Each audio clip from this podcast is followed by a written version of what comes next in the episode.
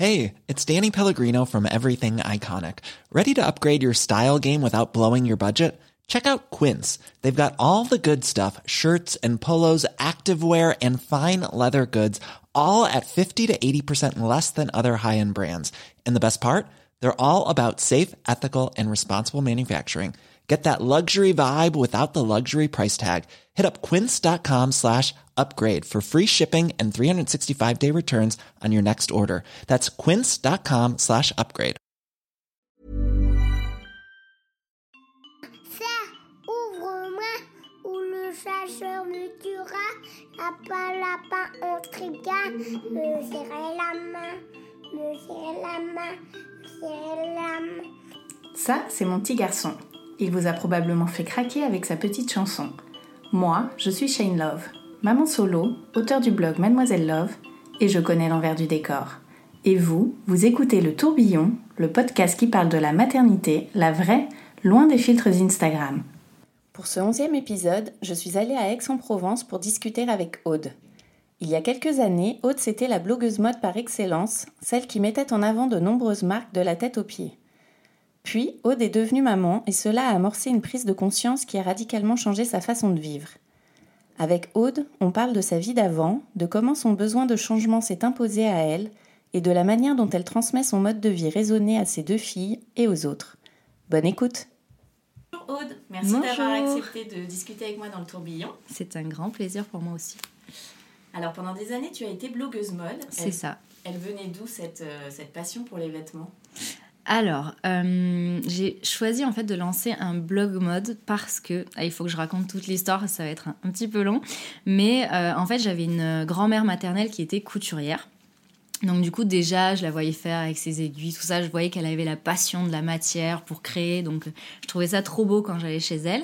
Et euh, j'avais aussi une maman, une, j'ai une maman pardon qui est euh, fashion addict. Donc euh, je me rappelle des placards où il y avait plein de paires de chaussures. Euh, elle adorait regarder les défilés à la télé. Enfin c'était une grande passion pour elle. Et je pense qu'elle m'a mis, elle m'a mise dedans euh, depuis petite. Et euh, donc j'ai décidé de créer un blog mode parce que j'avais lu un magazine où il était écrit qu'il y avait des filles qui lançaient des blogs euh, où elles, pouvaient justement parler de, de la mode et de leur passion pour la mode sur ces blogs-là.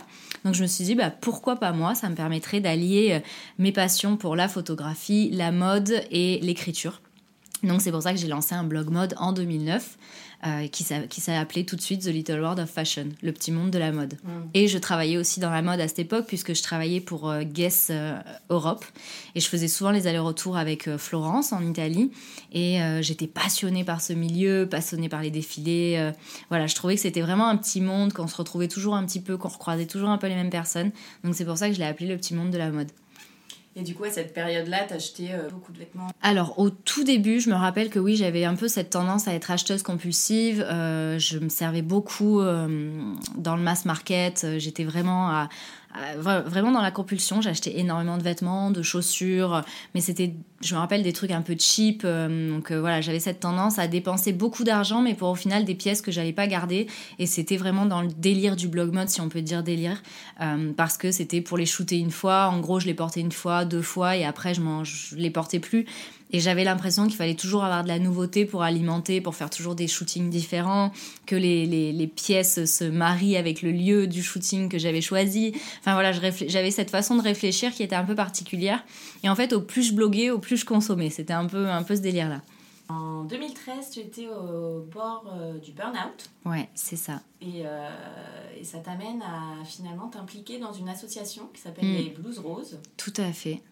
Euh, en fait, oui, c'est vrai qu'il y a eu de 2009 à 2013, ça a été euh, assez fou parce que bah, moi, petite provinciale, euh, d'un coup, je découvrais euh, la grande vie. euh, J'étais invitée à Paris, j'allais dans des événements euh, de fou, euh, je rencontrais des créateurs, j'étais là au défilé. Enfin, vraiment, j'avais une, une vie, une vie de dingue à 10 000. Et euh, au final, c'est tout ce que j'avais rêvé euh, quand j'avais commencé euh, mon travail dans la mode. J'imaginais qu'un jour je pourrais accéder à tout ça.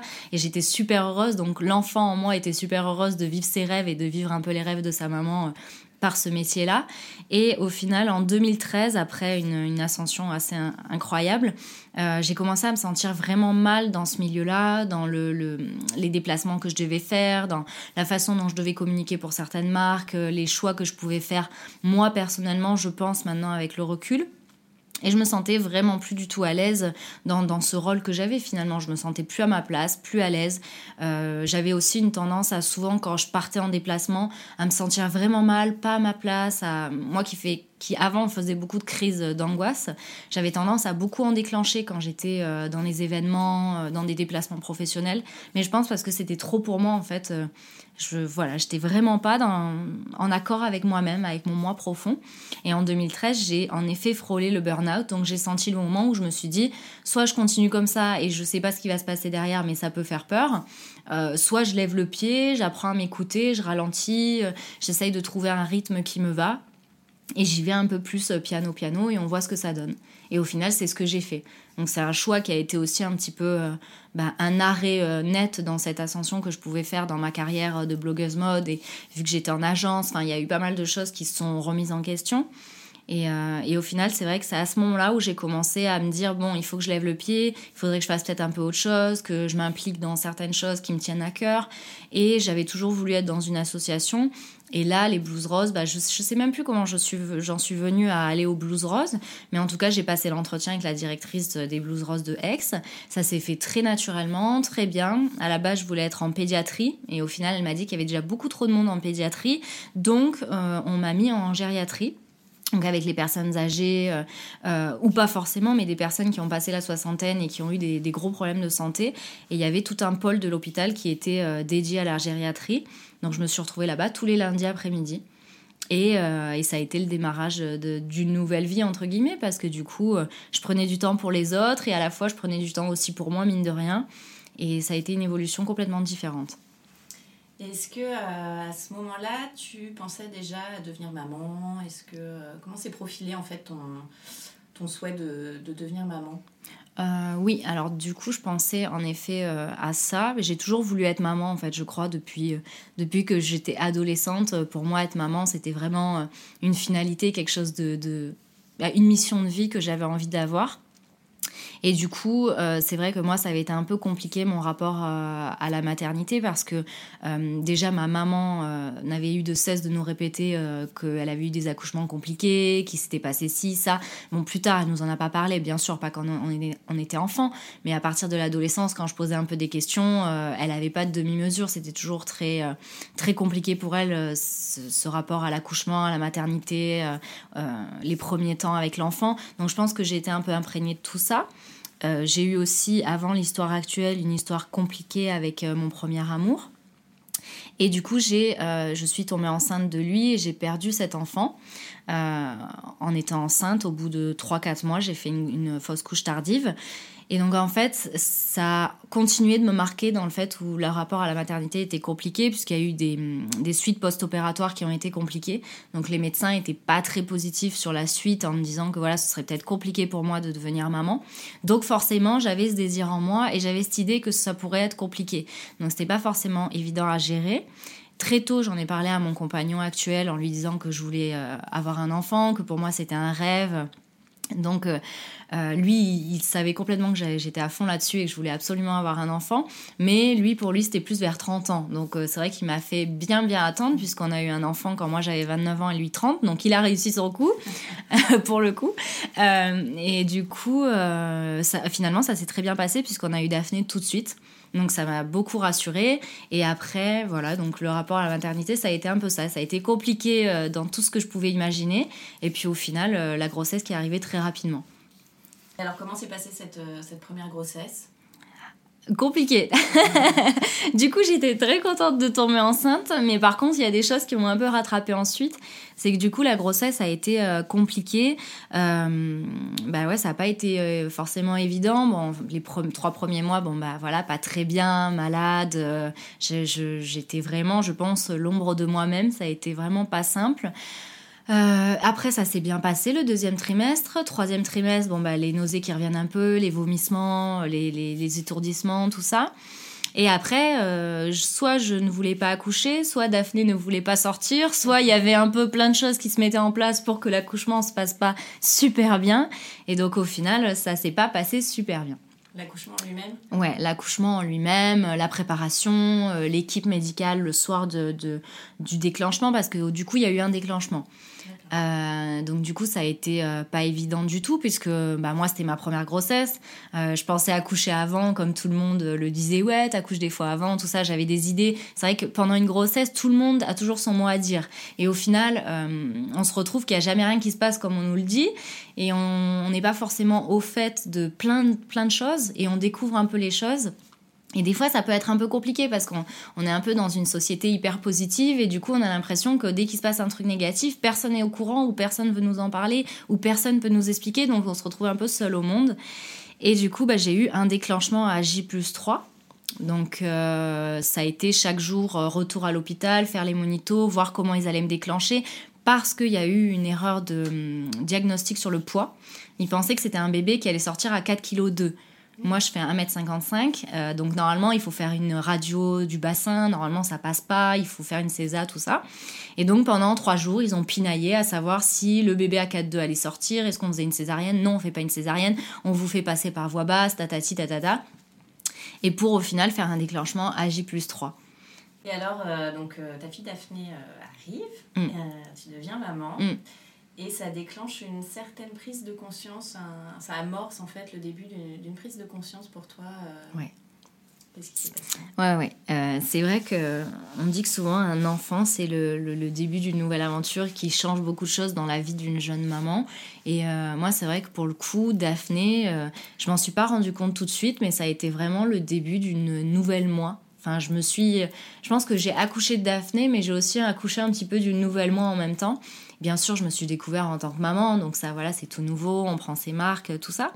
Mais euh, à côté de ça, il y a eu un changement de vie qui a commencé à s'amorcer avec Daphné. Je pense que la première idée, ça a été d'amorcer ce changement de vie pour elle, donc pour la protéger, pour la mettre dans la meilleure des vies pour lui créer un espèce de petit cocon. Et à côté de ça, bah, je sais pas, ça a commencé à changer des choses en moi euh, par rapport à mon style de vie, par rapport à mon rapport à la vie, par rapport à moi-même, par rapport au travail à faire sur moi-même. Enfin, il y a plein de choses qui se sont mises en place sans que je comprenne vraiment tout de suite pourquoi. Du coup, quels ont été euh, ces changements, euh, ces premiers changements? Alors, bah, c'est venu petit à petit. Euh, en fait, au départ, je me, je me rappelle, ça a été l'alimentation. Euh, Daphné étant, intolérante aux protéines de lait de vache, ça a commencé à remettre un petit peu en, cause notre façon de, nous nourrir, de consommer. On a commencé à se rencarder un petit peu sur plein de choses par rapport à l'alimentation. Donc déjà, on a commencé par ça. Euh, et ensuite, il y a eu aussi le fait de se dire, on vit en ville. Euh, est-ce que pour un enfant, nous, on avait grandi tous les deux à la campagne, on s'est dit que ça pourrait être bien quand même d'aller vivre à la campagne, bien qu'on voulait rester proche d'Aix parce que c'est une ville qu'on adore et que niveau boulot, voilà, c'est vrai que c'est quand même bien d'être à côté d'Aix-en-Provence. Euh, donc du coup, on s'est dit, ben, on peut peut-être se mettre un petit peu à la campagne, au vert, ce serait sympa. Et mon compagnon a eu tout de suite l'idée de faire construire une maison euh, éco-friendly, donc il savait pas vraiment encore comment. Mais du coup, l'idée, c'était de faire construire une maison en bois, euh, éco-friendly, passive. Donc ça a été aussi voilà le, le changement pour nous en tant que couple et le changement pour nous en tant que parents pour Daphné. Et comment tu as géré ça Du coup, tu deviens maman et en même temps, tu fais construire une maison euh, Ouais. En fait, on est un peu comme ça. C'est, je pense que pour tous les gens qui me suivent, ils ont bien compris qu'on avait toujours 10 000, 10 projets dans notre vie et qu'on savait pas rester euh, sans rien faire euh, sur une journée.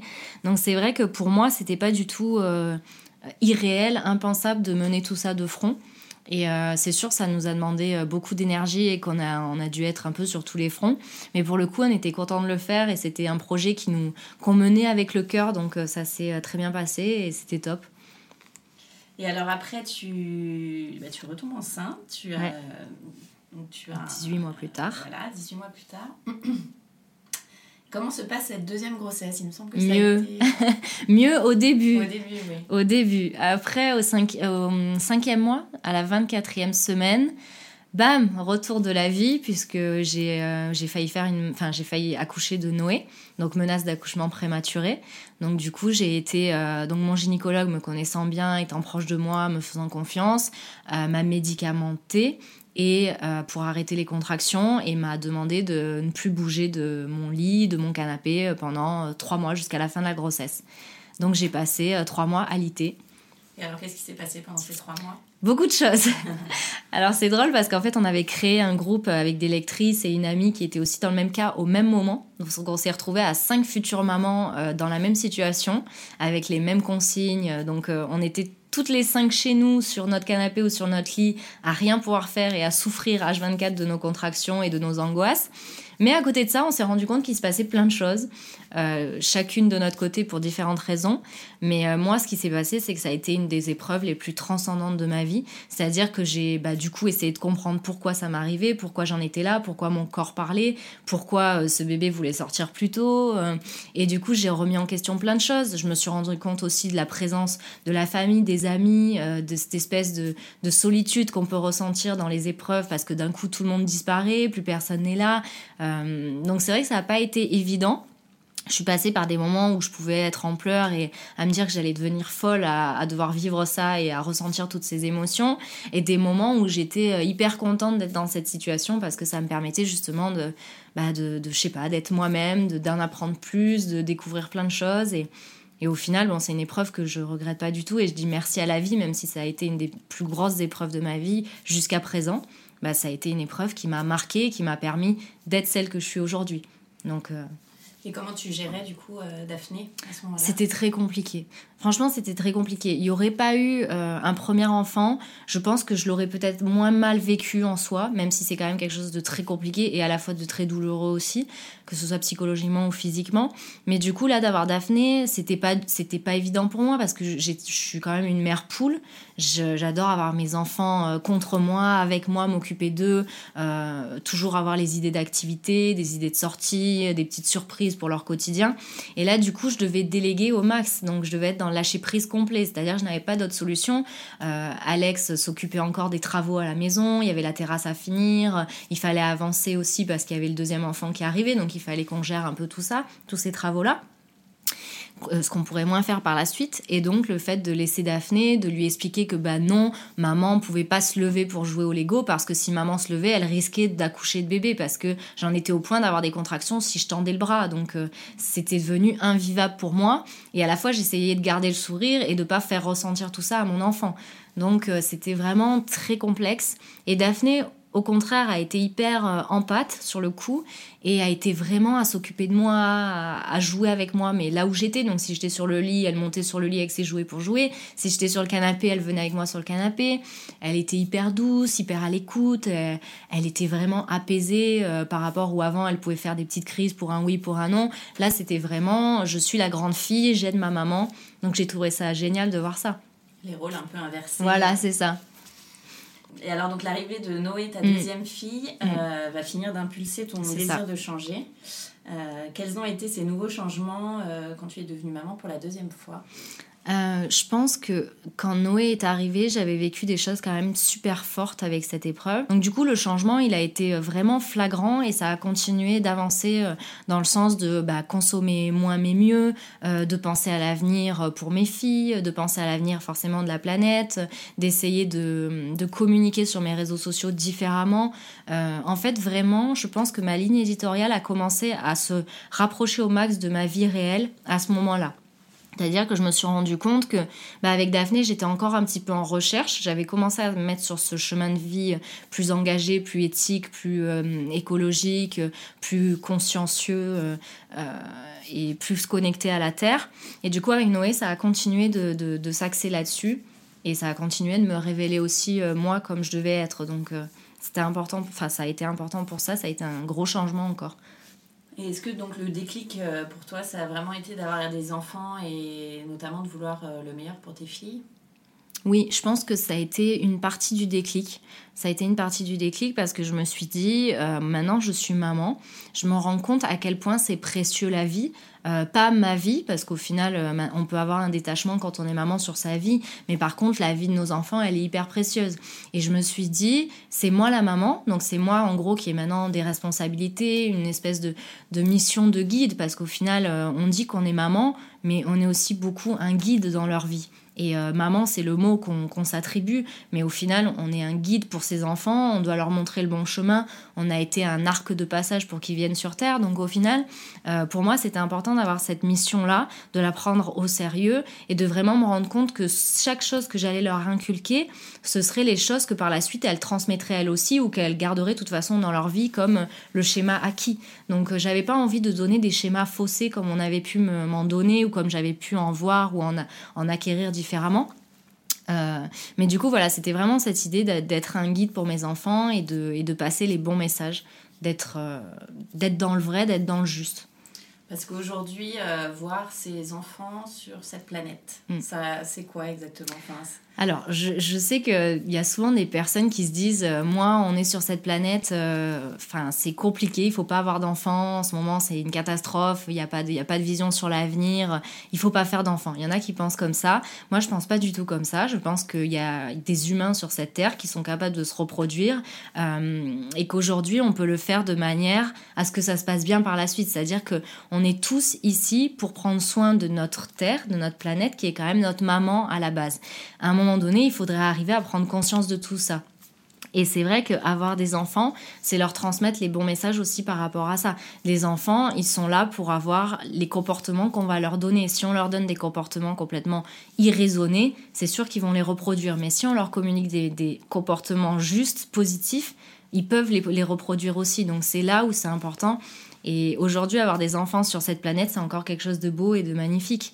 Il n'y a rien de plus beau que de, voir des enfants grandir, s'épanouir, être heureux. Et ils nous apportent tellement, en fait. Et du coup, tu leur transmets comment à tes filles euh, bah, tes nouvelles valeurs, plus écologiques, euh, plus éthiques? Alors, euh, souvent quand on voit la transmission, on se dit que c'est ce qu'on va dire ou ce qu'on va donner comme exercice à nos enfants. Et au final, je me dis que déjà tout le travail qu'on fait sur soi, sur nous en tant que parents, c'est déjà hyper important, c'est un peu la base parce que si nous on est bien dans nos baskets et qu'on se comporte bien, nos enfants c'est ce qu'ils vont forcément reproduire par mimétisme.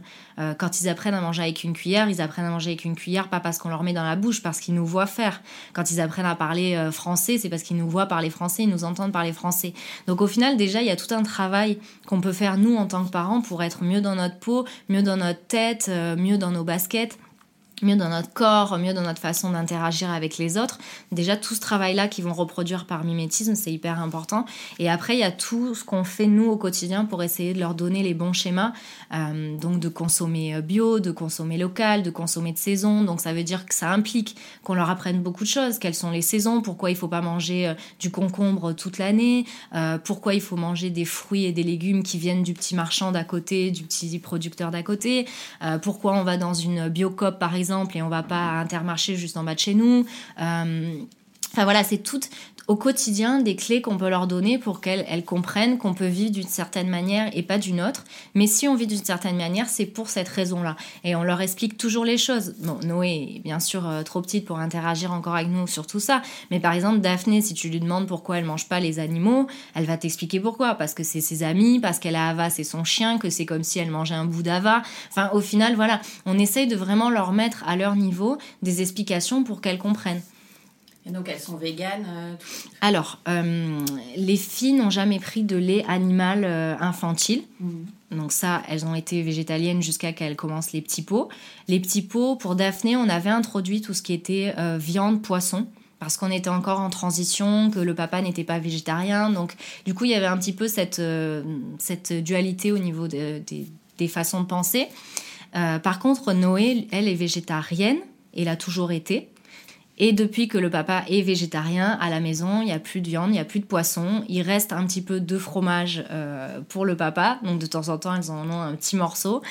Et, et, voilà, donc sinon, on vient petit à petit à devenir végétalien. Mais moi, je le suis. Mais eux, ils sont en transition encore. D'accord. Et tes filles, elles vont pas à la cantine, non. à la crèche Non, non, non. En fait, on peut apporter nous-mêmes les repas, que ce soit à la crèche et à l'école. Donc ça, c'est bien. Ça nous permet, euh, voilà, de pouvoir leur cuisiner ce qu'on veut et de leur mettre des box avec un peu tout ce qu'on veut dans la box.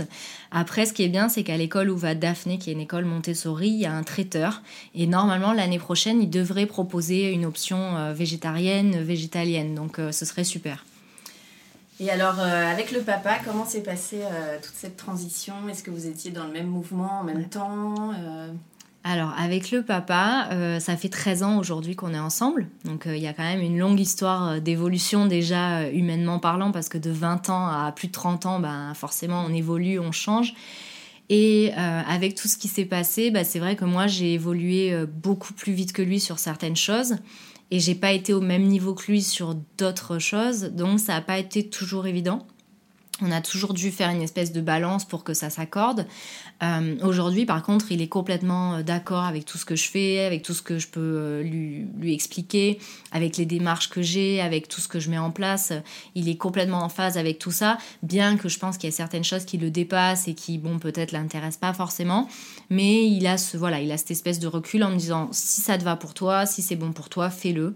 Et après, je sens quand même que euh, mine de rien, j'ai une espèce de, traînée qui fait que ça entraîne au final ma famille parce que c'est vrai que bah là, le fait de devenir végétalien, euh, il aurait pu me dire Attends, c'est ton délire à toi, euh, moi, il est hors de question que j'arrête les produits animaux, tout ça. Et au final, bon, il est devenu végétarien, là, il est en train de passer végétalien, on mange beaucoup plus de cru à la maison. Enfin voilà, donc il y a des petites choses qui se mettent en place comme ça où, il vient derrière moi en fait. L'histoire du zéro déchet, le composteur, le potager, euh, enfin tout ça c'est moi qui l'amène un petit peu. Lui il a eu la maison en bois et moi je brode un peu autour de tout ça de plus en plus euh, de façon écologique, éthique, engagée.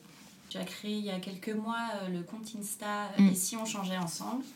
Tu as changé le nom de ton blog qui est devenu The Little World. Est-ce que dans tout euh, ce nouveau, euh, mm. on va pas dire concept, mais euh, est-ce qu'il y a beaucoup de mamans qui te demandent des conseils? Alors, avec tout ce que j'ai lancé récemment, donc que ce soit le compte Insta ici on changeait ensemble ou tout ce que j'ai pu transformer au niveau du blog et dans ma façon de communiquer, j'ai pas beaucoup de mamans qui me demandent des conseils par rapport à l'éducation de leurs enfants parce que je pense que c'est pas mon propos premier, euh, mais c'est pas le sujet que je traite en priorité sur mes réseaux sociaux. Par contre, j'ai beaucoup de personnes qui viennent à moi dans le cadre de changements de vie, de questionnements sur eux-mêmes, de mal-être, euh, voilà, d'évolution en cours. J'ai beaucoup de gens qui viennent me communiquer ce genre de choses, des messages très positifs aussi pour me remercier. Parce que je pense que finalement, je partage tellement, sans filtre, que ce soit dans les textes ou en story, que au final, il n'y a pas besoin d'avoir des changes en plus sur ce que je dis. C'est plus après les gens qui vont se le. Comment dire C'est des petites graines que je vais mettre en place, que je vais un peu jeter à droite à gauche et ça se plante. Et quand les gens ont fini de voir un peu éclore ça ils viennent à moi en me disant bon bah soit merci pour ce que tu as fait parce que j'ai fait ci ça ça. Soit euh, est-ce que tu aurais des choses à me dire par rapport à ce que j'amorce dans ma vie par rapport à ce que j'ai vécu euh, quelle technique je pourrais utiliser pour me sentir mieux qu'est-ce que je pourrais faire dans mon quotidien pour arrêter de consommer du plastique de ci de ça. Enfin, voilà c'est plus des, des, conseils de vie on va dire. Et alors qu'est-ce que tu aimerais transmettre avec euh, avec tout Hmm, ce que j'aimerais transmettre, je pense que c'est vraiment des conseils pour se sentir mieux, pour être sur son chemin de vie. Je pense que moi, ce qui me parle le plus aujourd'hui, c'est ça. Avec tout ce que j'ai vécu, c'est sûrement pas pour rien. Aujourd'hui, j'ai quand même une communauté qui est là, qui est présente, qui est fidèle. Et je me dis que si je peux apporter les bons messages pour l'avenir, au final, de l'humanité, euh, c'est important. Donc au final, je pense que je fais partie peut-être de ces personnes qui ont des messages à délivrer euh, qui sont forts et qui peuvent aider certaines personnes justement à s'extraire un peu la tête de ce qu'on vit au quotidien, de cette société qui s'est complètement créée de A à Z et qui correspond pas vraiment euh, à ce qu'on doit faire vraiment ici. La société de consommation. Voilà, la société de consommation, euh, cette société qui nous dicte un peu qui être, comment penser, quoi faire, quand, quand le faire, pourquoi le faire. Tout ça, ça me, ça me paraît tellement aujourd'hui fou comme une espèce de scène de théâtre qui s'est mise en place et où on doit répéter constamment des rôles qui sont pas les nôtres. Et donc au final, on en vient tous à devenir un peu fous avec des burn-out, des dépressions, euh, des internements, des, maladies. Enfin, tout ça est un peu lié à cette société qui, qui finalement nous met dans un, une espèce de moule qui nous correspond pas. Donc je me dis, si je peux, via mes réseaux sociaux, passer des messages positifs, des petites clés qui peuvent aider tout un chacun à devenir soit à aider ses enfants euh, et, à, changer le monde de demain, ce serait super.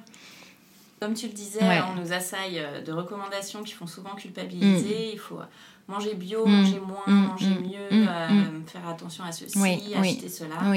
Comment tu conseillerais quelqu'un qui souhaite euh, devenir plus attentif à la Oui. planète et à lui-même? Alors, euh, du coup, je pense que c'est des choses que je c'est des choses que j'essaye de montrer ça au quotidien sur mes réseaux sociaux. J'essaye de montrer à tout le monde qu'on peut y aller étape par étape. C'est-à-dire que moi, j'ai jamais dit à personne, non mais attends, ce que tu fais, euh, c'est pas bien du tout, il faut le faire comme ci, comme ça, et puis de toute façon, c'est comme ci et comme ça, c'est pas autrement. Je suis vraiment dans un discours de, ok, tu pars d'où, t'en es où, euh, qu'est-ce qui t'intéresse, qu'est-ce qui te commence à titiller, quel est le message que tu pu lire, que tu as, as pu voir, qui commence à faire un peu son chemin dans ta tête, euh, comment tu pourrais faire toi à ton niveau dans ton quotidien pour mettre ça en place. Je suis vraiment dans cette idée de step by step, étape par étape. Euh, faut pas brûler les étapes, il faut du temps au temps. Euh, c'est pour ça que moi je suis pas du tout en accord avec tout ce qui est challenge, euh, défi, euh, 30 jours, une semaine. Ça pour moi je trouve ça complètement euh, euh, fou aujourd'hui de parler comme ça parce que euh, on a tellement un enjeu qui est majeur. On a quand même une mission qui est hyper importante. Aujourd'hui, on doit prendre conscience de qui on est vraiment, qu'est-ce qu'on fait ici, où est-ce qu'on va et comment on peut tous se donner la main pour changer l'avenir. Au bout d'un moment, c'est un truc de fou ce qui nous attend. C'est comme si on était tous des super-héros. On n'a pas de cap, on n'a pas de nom de super-héros, mais on a une mission hyper importante qui nous attend. Et donc c'est pour ça que j'ai pas envie de faire culpabiliser les gens. J'ai vraiment envie de passer des messages en douceur, d'informer. C'est pour ça que souvent je suis beaucoup dans l'information. Je montre pas certaines actions, mais je suis plus dans l'information parce que si déjà à la base tu as les informations, ça peut commencer à faire son bonhomme de chemin. Une fois que tu as eu les informations et que tu as digéré le truc, parce qu'il faut du temps pour le digérer généralement, tu peux te dire ah oui, je peux peut-être faire telle ou telle action à mon niveau. Mais de dire euh, tout de suite il faut pas faire ci parce que c'est comme ça et c'est pas autrement, je trouve ça hyper agressif et c'est pas du tout dans la bienveillance. Et quel regard tu portes alors sur la blogueuse mode que tu étais avant? Même des fois, quand je repars en arrière et que je regarde tout ça, je me dis oui, bah, c'était une version de moi qui n'est plus euh, la version d'aujourd'hui. Alors, ça me fait doucement sourire parce que voilà, je me dis ouh, j'ai pu être comme ça, j'ai pu dire ça, j'ai pu faire ça. Mais c'était moi quand même, donc je vais pas me l'enlever. Il y a quand même une partie de moi bah, qui aime bien être bien habillée, être bien maquillée, euh, se faire pomponner. Enfin, il y, a- il y a bien sûr toute cette partie-là qui existe sûrement encore quelque part, mais aujourd'hui, c'est plus, euh, c'est plus la personne que je suis. Mais je le, je le regarde quand même avec un petit sourire en coin et je me dis que c'était mignonné, quoi. Et alors comment tu fais aujourd'hui euh, justement pour euh, t'habiller euh, Ah bah je ne m'habille plus. Je vis nue. Je vis nue, je, au fond de ma petite maison en bois, au fin fond de ma forêt, dans ma maison en bois. Non, non, pas du tout, mais euh, non, mais en fait, je ne consomme presque plus de mode. Euh, si je consomme mode, je vais faire un achat vraiment réfléchi auprès de marques qui sont dans la même idée que moi, de l'engagement, la durabilité, euh, éthique. euh, voilà, j'ai envie de savoir d'où vient le produit, comment il a été produit, euh, qui qui a pensé ce, ce produit-là j'ai vraiment envie de réfléchir mes achats. Donc du coup, je consomme moins, mais mieux. Et quand je peux passer par des deuxièmes mains, par du troc entre copines, voilà, par des solutions comme ça, je vais le faire aussi parce que je trouve ça super sympa. Ça permet de renouveler assez souvent. Mais maintenant, je suis vraiment dans l'idée du dressing minimaliste. Donc chez moi, il y a une toute toute petite penderie par rapport à avant où il y en avait partout. Il y en avait même dans le garage, dans les cartons. C'était n'importe quoi. C'était n'importe quoi. Et là, vraiment, pour le coup, c'est euh, dressing minimaliste. Et ça me va bien en fait, je me prends plus la tête et j'ai pas envie d'avoir plus de choses en fait. Je me rends compte que j'ai l'essentiel et que ça me suffit. Et euh, qu'est-ce que tu veux alors pour tes filles euh, pour, euh, C'est une question super difficile ça. Je crois qu'en fait, je veux rien, je veux juste qu'elles soient heureuses. Le- le- la seule chose que j'ai en tête, c'est qu'elles soient heureuses. mais par rapport à la planète et tout ça Bah du coup, qu'elles soient heureuses sur une planète qui est heureuse. c'est en lien, je crois. Mais euh, non, j'aimerais que vraiment l'humanité soit apaisée parce qu'aujourd'hui, on a une humanité hyper violente. Donc forcément, en tant que maman, bah, j'ai toujours en tête de me dire, et si elles font une mauvaise rencontre, et si pour X raison dans leur vie, il se passe ci, il se passe ça. Mais j'aimerais juste en fait que l'humanité ait changé et que les choses soient apaisées, euh, bienveillantes et qu'il y ait de l'amour partout et qu'au final... euh, bah, voilà, la planète aille bien, qu'on ait plus de soucis sur euh, à se dire mais non, tant dans 10 ans, on sera plus là parce que si, parce que ça. J'ai- J'aimerais juste qu'elles vivent dans un monde en paix et qu'elles soient elles en paix. Alors on va passer aux questions de Oui. fin d'épisode. C'est quoi pour toi être une maman exoise Euh, c'est quoi être une maman aixoise? Alors, Aix, c'est une ville en soi, mais c'est quand même hyper proche de- de- de- d'une très belle nature. On n'est pas loin de la mer, pas loin de la montagne. Donc du coup, pour, moi, être une maman aixoise, c'est à la fois profiter des avantages de la ville, donc avec des activités en ville qui peuvent être super sympas. D'ailleurs, mes filles, elles adorent aller prendre le petit déjeuner en ville. C'est voir toute la vie autour d'elles. Elles sont un peu comme moi pour ça. Prendre leur petit déjeuner, ça, elles adorent. Et à côté de ça, se faire des sorties à la Sainte-Victoire pour aller marcher ou partir à la montagne parce que c'est à une heure d'ici, donc on peut aller à la neige hyper facilement ou à la mer, c'est à une demi-heure. Donc c'est à la fois mixer la ville et la campagne pour les enfants et pour qu'ils puissent se reconnecter à la nature, mais à la fois être dans la conscience de la vie euh, avec toutes tous ces avantages et ces désavantages que cela peut impliquer. Euh, ton endroit kids-friendly à Aix? Euh, Alors, il y a un endroit qui est super cool, c'est Kidessence. C'est un endroit où on peut aller avec ses enfants, faire des activités euh, peinture, musique, yoga, relaxation. On peut manger un petit goûter, on peut lire un petit livre. Donc c'est super sympa, c'est un petit, un petit spot sympa. Et quels sont tes projets pour toi et ceux en famille? Alors, du coup, c'est des projets pour moi, mais c'est un peu en famille aussi, puisque du coup, je suis sur la rédaction d'un livre.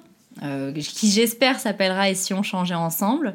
Et du coup, ça implique de changer soi, mais de changer aussi en famille. Donc euh, j'emmène un petit peu toute ma famille dans cette aventure-là, puisqu'on partage quand même dans ce livre des moments de vie, des idées d'activité, des idées de sortie, des idées écolo, des idées de bien-être en famille. Enfin, il y y a plein de choses qui vont être dans ce livre. Euh, et à côté de ça, donc projet pour moi perso, ce serait de continuer le blog, mais avec une ligne éditoriale beaucoup plus marquée, beaucoup plus moi en fait, comme je suis maintenant. Il faut savoir que j'avais laissé un peu le blog à l'abandon euh, parce que je me sentais plus à l'aise d'écrire dessus, parce que je pense que je pensais à l'ancienne ligne éditoriale et j'avais un blocage au niveau de la transition. Aujourd'hui, je suis en train de faire cette transition, donc je suis super contente. Ça va me permettre de reprendre le blog, reprendre mes réseaux sociaux en main correctement et à la fois d'avancer sur le livre et de pouvoir peut-être, pourquoi pas, le faire éditer. Et du coup, euh, par la suite, j'aimerais aussi peut-être me mettre dans la conception de stages euh, de reconnexion à soi, de reconnexion à la planète, de conscience des autres. Je ne sais pas encore trop comment je vais articuler ça, si ce sera en tant que coach de vie ou thérapeute, je ne sais pas. Mais en tout cas, je sais que je vais plus m'axer sur l'aide aux autres et euh, à les aider dans leur, euh, leur chemin de vie. En famille, on a prévu un voyage l'année prochaine. On devrait partir avec une agence qui s'appelle La Parenthèse Bienveillante. Et du coup, ce sera un voyage au Sri Lanka, donc un voyage de reconnexion à soi, mais à la fois un voyage de reconnexion au féminin sacré. À la base, c'était un voyage qui était prévu pour les, pour les, pour les femmes. Et petit à petit, c'est en train de s'axer avec les papas, avec les enfants. Donc je pense que ça va être un voyage au final en famille, euh, autant culturel qu'écologique, que euh, de rencontres euh, spirituelles. Ça, ça, va être un truc de fou. Donc j'ai trop hâte. Génial. Merci beaucoup. Aude. Merci. Un grand merci à tous d'avoir écouté le tourbillon. Si ce podcast vous plaît, n'hésitez pas à en parler autour de vous et à lui mettre plein d'étoiles sur iTunes. Pour échanger sur le sujet abordé avec Aude, je vous invite à retrouver la photo de l'épisode 11 sur Instagram grâce au hashtag le tourbillon podcast et à laisser vos commentaires. À très vite pour un nouvel épisode.